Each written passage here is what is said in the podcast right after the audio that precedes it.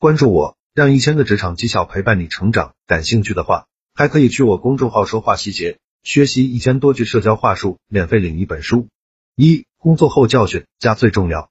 父母在人生尚有来处，父母去人生只剩归途。意思是父母尚在的时候，自己还可以跟别人说自己的家乡在哪里，原来的家在哪里。父母离去以后，原来的家只能称作故居了，人生也只剩下老死这条路了。一个朋友的故事，他爸爸零九年确诊得了癌症，那时他离高考只有一个多月了，家里为了不影响他，没有告诉住校的他，他只记得每次他打电话回家，都是他妈妈接的电话，爸爸从来没接电话。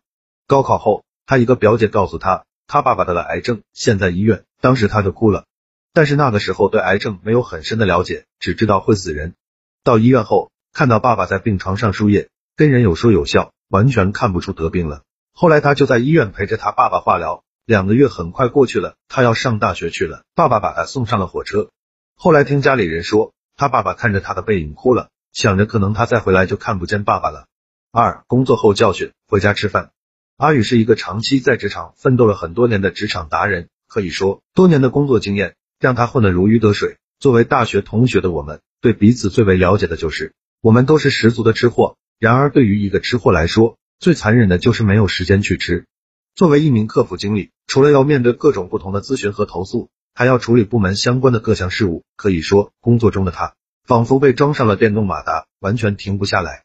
素食早餐。同时打包的便利店食物就是一餐简单的午餐，有时能准点，有时估计吃不上饭。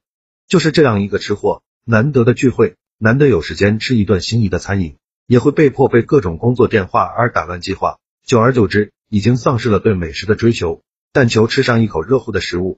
晚上下班，疲惫的就剩下困，躺在床上就能睡。轮班休息的时候，也不再约个朋友出来聚餐，而是埋头大睡，放弃午餐，直接吃晚餐。久而久之，自己的肠胃出现了问题，是不是胃疼到冷汗直流，要开始吃胃药才行？一个三十岁不到的漂亮姑娘，在我们这帮朋友眼里，好像苍白的有点太不符合这个美好的年纪。音频到此结束，一定要记得去我公众号说话细节，学习一千多句社交话术，免费领一本书。